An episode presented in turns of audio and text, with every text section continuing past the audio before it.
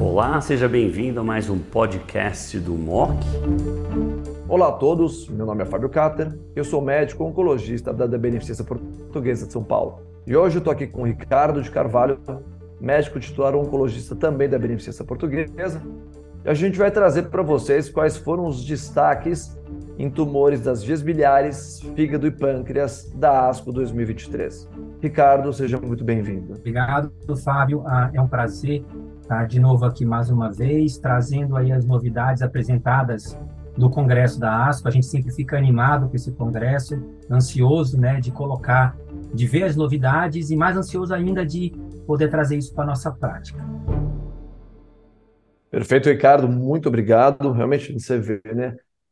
Bastante extenso o conteúdo, vontade de falar mais, muita coisa apresentada em ASCO GI, em ACR, que foi atualizada agora na ASCO não sei, a gente né, é, acabou vendo algumas apresentações que foram atualizadas aí, de estudos que foram apresentados ao longo do primeiro semestre, e que quem não acompanha a GI precisa ficar bastante atento, porque a, o volume de informação foi bem grande nessa área. E falando nisso, vamos falar um pouquinho do Embreve 050, o estudo de atezolizumab mais bevacizumab adjuvante para tumor de fígado ressecável, primeira vez que a gente vê um estudo positivo dentro do seu endpoint para doença hepática operada, e eu, você já né, uh, colocou bastante, mas a pergunta padrão que todo mundo quer saber é, Ricardo, muda a prática clínica hoje para todo mundo dentro do critério de inclusão do Embrave 050, você vai fazer a tesolizumab mais uh, a bevacizumab adjuvante? Bem, acho que essa pergunta é de fato mais interessante, mais importante. Acho que é um estudo que chama atenção pelo endpoint primário, isso do que de fato ele, academicamente falando, ele é positivo, Uh, mas a gente tem que olhar com mais uh, cautela o dado apresentado. Acho que a mediana é importante, mas quando a gente vai olhar né, é, é, é, é o benefício a longo prazo, isso meio que se perde. Uh, eu não sei você, mas eu acho que ainda está um pouco cedo para a gente colocar em prática, por conta principalmente do, da ausência do dado em sobrevida global. Né? É que, não, que provavelmente não vai acontecer, porque a taxa de crossover foi muito alta mesmo, e como você mesmo disse, aos dois anos, as curvas de recorrência se encontram. Então, eu acho que uma opção sim para pacientes de mais alto risco, né, Ricardo?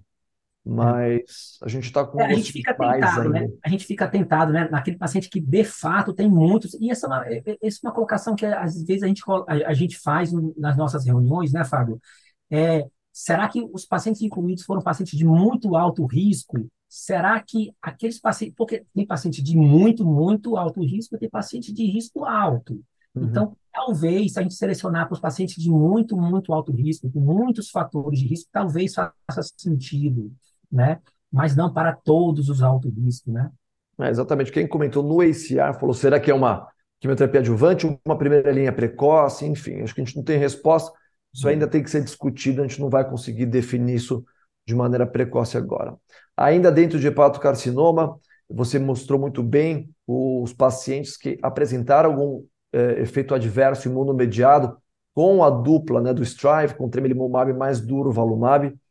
E é, você acha que o fato dessa população que desenvolveu o evento adverso imunomediado com esse benefício de sobrevida global importante, tá? quase dois anos de sobrevida global nessa população, favorece a indicação de uma dupla de imuno na primeira linha, no seu sentido? É, eu acho é, é, é importante, eu, eu, eu, fico, eu fico curioso com esses estudos, porque assim, eles querem ver o benefício em sobrevida global naqueles pacientes que têm reações imunomediadas, mas não tem como a gente prever aqueles pacientes que vão desenvolver. É claro que é importante você saber que uma vez o paciente desenvolvendo, é, é o cara que vai ter maior benefício, é o paciente que vai ter maior benefício, mas você não tem como antever se esse é o paciente que vai ter ou não. Acho que na prática, para mim, esse estudo não, não muda, não entra no meu fluxograma para decisão. Eu não sei você, mas eu acho que é, o stride, a combinação regime stride, né, com, com tremelimumab dose única, mais do volumab, tem outros fatores é, que me, me chamam mais atenção em termos para escolher em detrimento do ateso e beva. Acho que a questão ah, de não usar anti-VEGF, endoscopia, mediana de follow-up mais longo, isso favorece né, o do treme. versus o, o Embrave. Não sei a sua opinião, Fábio. Acho que a gente não tem ainda um selecionador para stride, né? Tudo Vitreme versus a Tesibeva. É, fica muito na contraindicação do antiangiogênico, a gente não gostaria que fosse isso, de verdade. Que são duas opções concretas, vale acesso, né? apesar de aprovado, precisa estar regulamentado, para que a gente tenha acesso também. Na prática clínica, acho que nem eu, nem você, nem ninguém consegue dizer por um ou por outro ainda, são duas boas opções que a gente tem.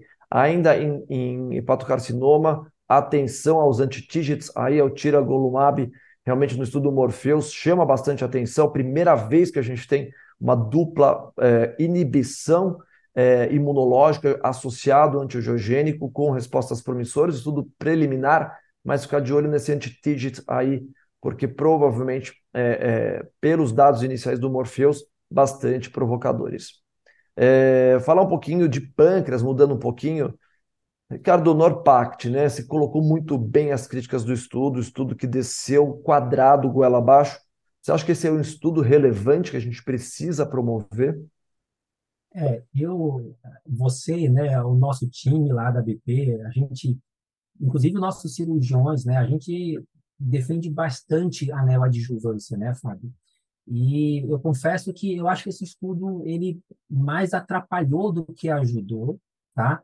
Para mim, foi um estudo muito mal desenhado. Uma coisa importante que eu não falei, mas quando você olha o braço da adjuvância, mais da metade dos pacientes, salvo engano meu, receberam não fulfirinox, mas gencitabina, cisplatina. Então, assim, gencitabina abraxane, gencitabina cisplatina, não me recordo agora. Ou seja, houve vai um desvio de protocolo, porque teoricamente era para receber fulfirinox adjuvante. Então, assim, no braço experimental, menos paciente recebeu fulfirinox neoadjuvante, menos paciente recebeu fulfirinox adjuvante. Nos dois braços, houve muito desvio do protocolo para não fulfirinox adjuvante, mas para outro regime. Para mim, ele reforça que quimio neoadjuvante aumenta a ressecção R0, aumenta margem negativa, aumenta linfonodo N0.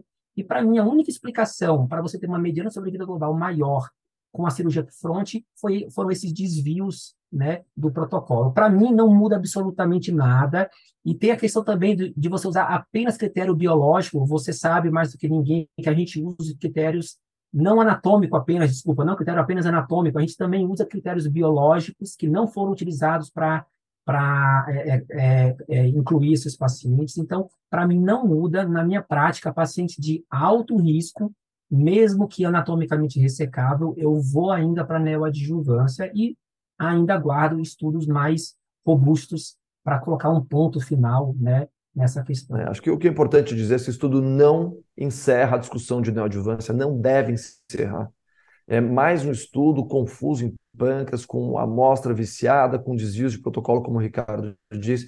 Aqui no centro a gente continua indicando para pacientes com tumores acima de 2 centímetros, com CA19 alterado, a gente pode discutir que valor que é esse, se é acima do normal, acima de 100, e que tenham gânglios positivos. Então, para essa população, a gente ainda reforça iniciar por neo, tratamento neoadjuvante. Tá? Então, realmente não é para engolir esse estudo como um estudo definitivo que encerra a discussão, muito pelo contrário, ele só aquece a discussão, porque não é possível um estudo que dá mais resposta patológica, mas R0, R1 não dá benefício de sobrevida, que vai completamente contra tudo aquilo que a gente sabe em câncer de pâncreas.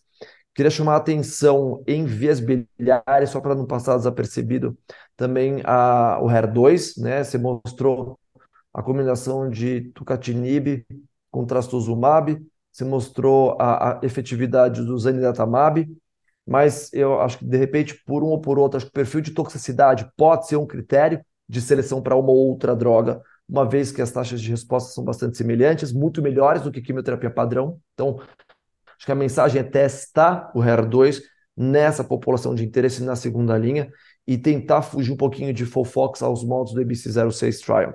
E saber que tem outras drogas vindo aí, né? Todo, tudo que o trastuzumab deruxtecano tem mostrado em mama, cólon gástrico, como será que ele vai se comportar em vias biliares. Com isso, eu queria agradecer ao Ricardo. Excelente, Ricardo. Obrigado. Super trabalho que você teve em trazer tudo isso, todas as informações em perspectiva para a gente.